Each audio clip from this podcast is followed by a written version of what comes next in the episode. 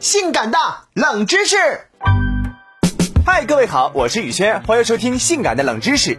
拖延症，拖拖拉拉的，总要把事情拖到最后。可是你知道吗？拖延症不光在人的身上存在，在动物的身上也可能存在。比如说鸽子，冷门指数四颗星。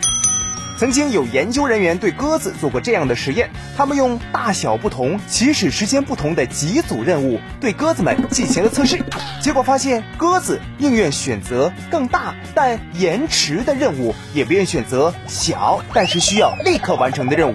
鸽子的拖延症就这样被专家们所确诊了。其实不仅仅是鸽子，动物中还有很多的拖延症患者，比如猴子、老鼠也会在一定情况下有拖延症的。